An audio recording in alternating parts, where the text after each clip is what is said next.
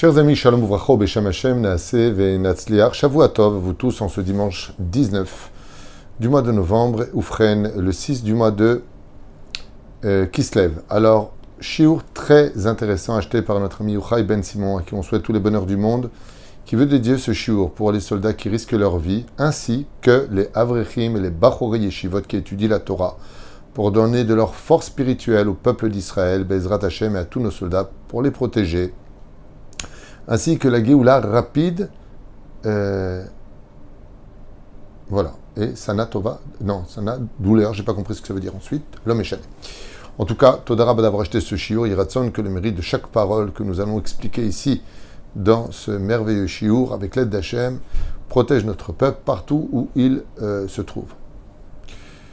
Euh, on pensera en même temps à tous les otages, que Dieu les ramène en bonne santé le plus vite possible dans leur famille, et que cette haine, on peut dire carrément universelle du juif aujourd'hui, s'éteigne pour jamais, car euh, ce n'est pas un défaut d'être juif, comme vous le savez.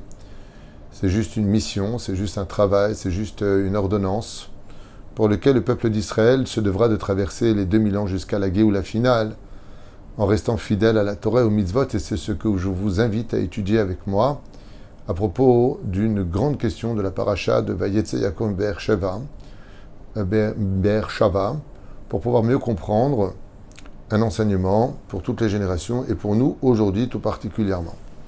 Donc le titre s'appelle Une Torah qui résiste au mal et on va essayer de comprendre de quoi est-ce que l'on parle avec l'aide d'Hachem. Akadosh Baruchou a ses plans, mais l'homme doit y participer avec son intellect, avec ses actions et aussi ses décisions qu'on appelle le libre arbitre. Vous frères, chers amis, dans cette paracha, Yaakov Shava, son père lui demande de sortir chercher une épouse. Sa mère lui dit Fuis, car la colère de ton frère pourrait amener à vous tuer l'un et l'autre, car le jour de la mort de l'un sera le jour de la mort de l'autre. Donc il n'y aura pas de gagnant, qui, qui que ce soit qui gagne. Il y a quelque chose de très surprenant, comme le précise Rachi sur place, que Yaakov s'endort là où il est. La Torah a besoin de nous dire Vaivga Bamakom, donc il quitte Beersheba et Dieu vient jusqu'à lui. Il y en a qui disent qu'il s'est endormi sur la montagne de Jérusalem, le Haramoria. Très bien. Vayal Sham et il s'est endormi là-bas. Mais bizarrement, pour nous dire qu'après, il est parti étudier 14 ans dans la yeshiva de Shem et de Ever, où là-bas, il ne goûtera pas au sommeil ne serait-ce qu'une seule nuit. Il n'a pas vu ce qu'était un matelas ou un sommier ou dormir sur un tapis. Il est resté assis pendant 14 années. Peut-être qu'il aurait soupiré quelques instants, ou peut-être qu'il aurait fait une sieste assise, mais goûter la chambre, le lit et s'endormir, 14 ans sans le faire. Je comprends pas. Tu quittes la maison de tes parents, tu dors, et tu le regrettes en disant Si j'avais su que l'endroit où je me trouve, Dieu se trouve, je n'aurais jamais dormi ici. Mashma Mikan, que tu aurais dormi ailleurs. Donc tu dormais. Et là, Rachid nous dit Il n'a pas dormi. J'ai pas compris. Quel est l'enseignement qu'on peut retenir de Yaakov qui d'un coup dort et ensuite ne dort pas? Bizarrement, dans la suite des événements, quand à la fin de la paracha de Vayetse, vanne rattrape Yaakov, il vient se justifier lui disant Mais qu'est-ce que tu me reproches? Est-ce que je t'ai volé un agneau? Est-ce que je t'ai trompé? Est-ce que tu as trouvé un seul animal qui n'a pas les conditions des taches, des rayures que nous avions convenues? Mais pour garder ton troupeau, je n'ai ni dormi le jour ni la nuit. Le jour sous le soleil et la nuit dans la froideur. Une fois de plus, Yaakov nous fait part du fait qu'il n'est pas dormi. Qu'est-ce que cela vient nous enseigner pour nous Dans l'absolu, en 5700, Baruch Hashem, aujourd'hui, 84, 5784 où nous sommes, 2023 de l'ère vulgaire, qu'est-ce qu'on en a à faire de savoir entre nous s'il a dormi avant, pendant, après, quand est-ce qu'il est parti faire dodo, Lamita? Les mises qui est-ce que cela pourrait intéresser? Nos Chachamim, ils comprennent les secrets et les codes à transmettre de génération en génération. Comme le Seine Rav Yona Metzger, Chez Badel et Chaim Alukim. Vous savez tous que Yaakov, c'est à 63 ans qu'il prend la bénédiction de son père, puis quitte le lendemain pour partir à Haran. Il va dans la maison de Lavan pour aller chercher une femme. Si on revient en arrière, jusqu'à l'âge de 15 ans, Yaakov a étudié la Torah chez Avram Avinu à. Et puis, après que Avram soit parti quand il eut 15 ans, voilà qu'il l'a appris jusqu'à l'âge de 63 ans avec son père Yitzhak. Donc pourquoi Toi qui as étudié la Torah pendant 63 ans, Ishtam Yoshev Alim, un homme qui réside dans les tentes, qui réside, il vit, mange, se promène et dort là-bas. Pourquoi tu es parti étudier 14 ans la Torah? Qu'est-ce qu'il y a eu de différence entre étudier la Torah pour étudier la Torah? C'est qu'il y a un truc qui ne va pas. Surtout que ton père, il y a le respect des parents. Arrête, tu as l'occasion de sortir enfin du Beth Midrash pour aller vivre la Torah que tu as étudiée. Loa Midrash Le but de s'asseoir étudier la Torah, bah, c'est de la vivre, cette Torah dehors. C'est pour ça d'ailleurs qu'il n'y a pas un plus grand Chilou Lachem, une profanation du nom de Dieu, que de voir un représentant de la Torah se comporter comme un goujat. Tu représentes la Torah. Donc si tu as pris la Torah, c'est pour la vivre, c'est pas pour te cacher derrière. Qu'est-ce que tu fais du respect de ton père? Ton père te dit va épouser une femme. À quoi ça ressemble? Ben, C'est comme si qu'un père dit à son fils Mon fils, est-ce que tu peux aller m'acheter du pain? Et le, fils lui dit Oui, bien sûr. Et alors ben, Il est parti étudier à l'Eshiva. Mais je t'ai pas demandé d'aller étudier à l'Eshiva. Je t'ai demandé, va prendre une femme. Le pain considéré est, symbolique de femme. Va prendre une épouse. Et toi, tu vas étudier la Torah pendant 14 ans. Pas 14 minutes, pas 14 heures. 14 années.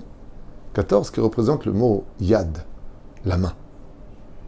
Comme si que, après avoir tenu la main de Avraham et de Yitzhak dans l'étude de la Torah, il a eu besoin d'aller tenir une autre main.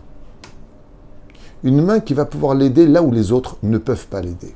Et c'est ce que je vous propose d'étudier. Oufren, comme enseigne Rabbi Yaakov Kanevski, dans son livre Emet le Yaakov. Il dit comme ça que c'est vrai que Yaakov a étudié la Torah chez Yitzhak et Abraham, son grand-père et son père, donc Abraham son grand-père, Yitzhak son père. Mais il faut savoir que la Torah qui a été étudiée et enseignée à Yaakov, c'est une Torah qui était pure une Torah qui était mima. Une Torah où tout le monde est gentil. Une Torah où il faut être capable de voir le bien dans le mal. Donc très facile de te faire arnaquer, très facile de te faire marcher dessus. Une Torah de transparence. Une Torah qui est faite pour les bisounours quelque part. Mais quand tu vis dans ce monde, avec des arnaqueurs, des menteurs, des truands, il faut être armé face à cette Torah-là.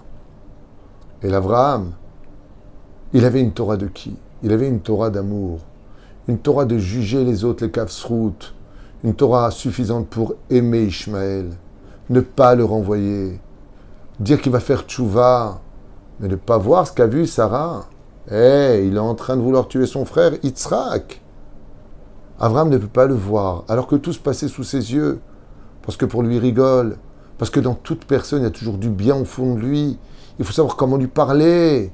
Non, il y a des moments où il faut savoir le virer.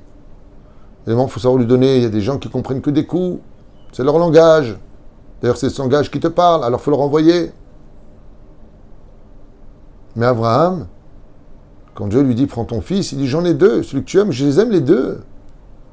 Cette Torah-là, elle est belle, elle est pure, mais elle est pour un monde parfait. Et celle de Yitzhak, ben c'est celle de son père. Vayehav Yitzhak et Esav, il est prêt à bénir Esav le rachat parce que de lui viendra du bien, parce que, bon, c'est pas grave, il rachat, on peut pas être parfait dans la vie. D'accord? Mais vous, vous n'avez apporté à Abraham Yitzhak qu'un maillon de l'ensemble du peuple d'Israël. Abraham a mis au monde Yitzhak. Yitzhak a mis au monde Yaakov. Mais Yaakov, lui, doit mettre les douze tribus, les douze facettes d'être juif, les douze personnages qui représenteront la perfection du peuple d'Israël, où chacun aura un rôle déterminé et déterminant pour son frère. Ainsi donc, quand Yaakov se rend compte que Rivka, sa mère, lui dit Ton frère est un rachat, Il trompe ton père. Lui, il est Ishtam. Il est tellement pur, Yaakov. Il est émette que quand il vient devant son père, il prend même pas la voix de son frère Esav. Mais il avait une voix qui était rock, qui était beaucoup plus mature. Anilo Edal Shaker. Yaakov, il dit Moi, je ne sais pas mentir, je suis Ishtam Yoshev Waliv. Titen émet les Yaakov. Je ne sais ni mentir, ni arnaquer, ni tromper. Cachez-les. Je sais venir avec intelligence et sagesse. Bechokma, Bechokmeta, comme le traduit Ankelos et le dit Rashi à propos de Mirma, à propos de tromperie. Mais dans l'absolu, Yaakov, avec la Torah qu'il a pris de Abraham et de Yitzhak, comment pourrait-il se confronter pour aller vivre chez Lavan Aramai? Dans l'endroit où se trouvent les plus grandes vipères, les plus grands arnaqueurs, les plus grands trompeurs, là où vit le summum de la znout, c'est-à-dire de la débauche sexuelle, comme le faisait Bethuel, qui chaque fois qu'une fille, de, sa région se mariait le jour même du mariage, il fallait qu'elle euh, qu'elle passe par sa chambre, le cuissage, je crois qu'on appelle ça. C'est un truc de malade.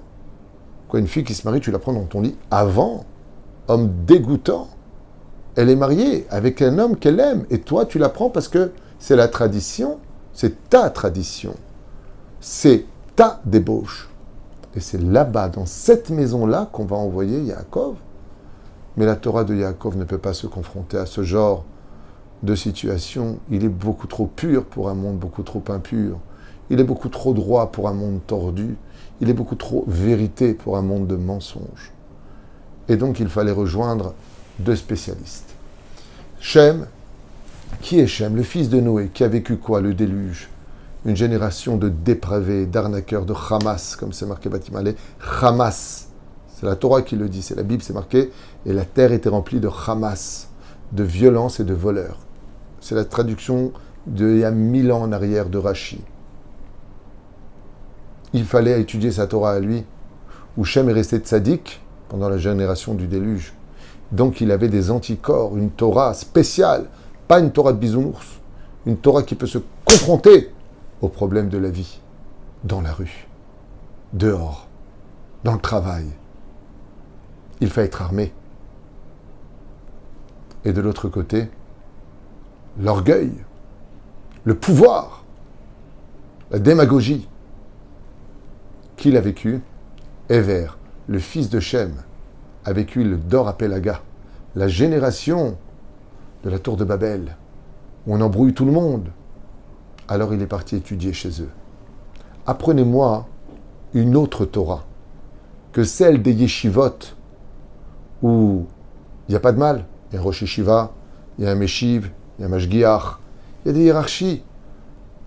Il n'y a pas de femmes, pas de voleurs, il n'y a pas de problème. On peut trouver des problèmes à droite à gauche à l'échelle de l'unité, mais dans l'ensemble, tout le monde est bon, tout le monde étudie, tout le monde se motive, tout le monde vit un zérem, une, situation où tout le monde va dans la même direction. On partage les mêmes langages, les mêmes choses, on est habillé pareil, noir et blanc. On est tous euh, protégés dans Bnebrak, dans Mehacharim, dans Arnof. Je ne sors pas de mon contexte, tout le monde est Shomer Shabbat, Shomer Mitzvot.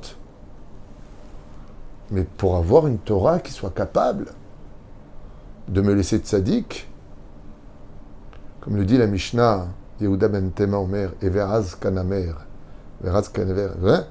Comme c'est marqué là-bas, Az panim la Gehinam ou Bosh panim la Ganeden. Az panim, celui qui a une Torah de chutzpah, celle de Shem Ve'ever, il peut aller au Gehinam, il peut, descendre, il peut descendre chez Lavan, comme il le dira en revenant dans la paracha de Veishlach Malachim. Il dira Im Lavan garti ve Torati, ve Tariag mizot shamarti. Là-bas, j'ai vécu avec Lavan et j'ai gardé ma Torah. Grâce à qui? Parce que j'ai tenu la main d'une autre Torah. Et cette Torah-là m'a permis de surmonter les problèmes de la vie, les problèmes de la rue, les problèmes des influences négatives, les problèmes du mal. J'ai été capable de la tenir. Et comment s'appelle cette main aujourd'hui? La chassidoute. Grâce à la chassidoute, comme on peut le voir avec euh, tous ces stands Lubavitch dans tous les lieux, des fois à côté d'une boîte de nuit, en plein Midrechov où des femmes dénudées passent toute la journée, vous avez des hommes forts qui ont une autre Torah. Il y a la Torah des mitnagdim, ceux qui sont nés dans les yeshivot, qui vivent dans des quartiers fermés. Ça, c'est Yaakov, Ishtam, Yoshev, Alim. Là-bas, ben, on se confronte à notre propre Torah. C'est la Torah de Avraham et de Yitzhak. Mais Yaakov va chercher une autre Torah maintenant. Il va chercher une Torah qui vient de deux maîtres, qui sont des maîtres spécialisés dans le combat du mal tout en restant purs.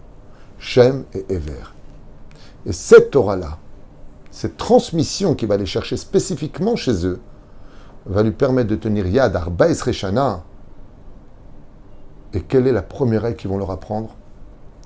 Avec ta Torah d'Avraham et de Yitzhak, quand tu étais chez eux, Ishtam Yoshevo Alim, dans le contexte de tout est fermé, tu peux dormir. Pourquoi? Parce que l'Itzerara ne peut pas t'attraper. Tu vis dans un monde de Torah, tu respires la Torah, tu vis la Torah. Donc tu peux dormir. Vaivga Bamakom, quand tu es avec Dieu qui vit Dieu, tu peux t'endormir. Mais là, tu vas passer dans un autre monde. Un monde où il faut pas fermer les yeux. Un monde où tu dois être sur tes gardes 24 heures sur 24. Un monde où tu ne pourras pas t'allonger une seule seconde. C'est la Torah qui va te permettre de te confronter à la vie au travail, aux influences, aux publicités, aux réseaux sociaux, à tout ce qui se passe sur Terre. Cette Torah-là, elle demande une prévention. Celle de ne jamais t'endormir sur tes lauriers. Azpanim, celui qui a de l'effronterie dans son étude, la Gehinam, il peut sortir dans les rues, il peut sortir là où il y a des choses, où on se demande qu'est-ce que fait un religieux là-bas. Je suis parti mettre les téfilines. Je suis parti créer un endroit où ils pourront venir manger cachère. Où Au Mexique, juste à côté du centre euh, euh, Club Med. Club Med? Vous êtes là-bas? Oui. Ben, pour Shabbat, comment faire s'il y a des juifs? Ils vont venir manger chez nous. Mais qui peut aller là-bas? Tu n'as pas peur d'être influencé? Non. J'ai une autre Torah. J'ai la Torah de la Chassidoute. J'ai cette Torah qui me permet de me préserver et d'avoir toujours et en toute heure et en tout lieu la joie de servir et d'aider mon peuple à rester dans la Torah et les mitzvot. Même chez la vanne, je n'ai certes pas dormi, mais je ne suis pas tombé une seule fois. La vanne ne m'a pas influencé, les habitants ne m'ont pas influencé, le mal ne m'a pas pénétré. Je suis resté droit, honnête, véridique dans un monde où on pourrait presque dire rentre dans l'eau et ressort sec. Mais c'est impossible de ressortir sec quand on rentre dans l'eau. Avec cette Torah-là de Shem et de Ever, Shem Tov, Shema Avir Messer. Shem, ça veut dire non. Rester juif, garder son nom de juif. Et de rester hébreu. Ever, c'est la racine du mot ivri. Je reste hébreu. Je reste fidèle à ma Torah et fidèle à mes mitzvot. Ainsi, maintenant, on comprend comment se fait-il que Yaakov, Baruch Hashem, s'est-il endormi? Rachid dit, là il s'est endormi, mais là-bas il s'est pas endormi. Pour dire que dans la vie, quand on vit, on vit parmi des gens qui sont pieux, dans une atmosphère qui est pieuse, on peut se permettre de se reposer un petit peu. Et quand on vit dans les tumultes de la galoute, pour avoir une Torah qui résiste au mal, alors à partir de ce moment-là, il faudra qu'on t'apprenne aussi les vices de la vie. Il faudra qu'on t'apprenne c'est quoi Fais attention comment lutter avec ta Torah contre la débauche, comment te heurter face à des situations où des médias mentent du matin au soir, où on est confronté à une haine générale. Reste toujours avec le sourire, parce que c'est toi qui détiens la vérité. Bats-toi pour ton identité et ne doute jamais ni de ton judaïsme, ni de ta Torah, ni de ta Torah, ni de ton Dieu et encore moins de ta terre. La plus grande obscurité dans la vie d'un homme, c'est quand il se pose la question, mais en fin de compte, qui suis-je? Est-ce que je suis vraiment sur le bon chemin? Est-ce vraiment la Torah la vérité? Est-ce peut-être vraiment ma terre? On se pose des questions.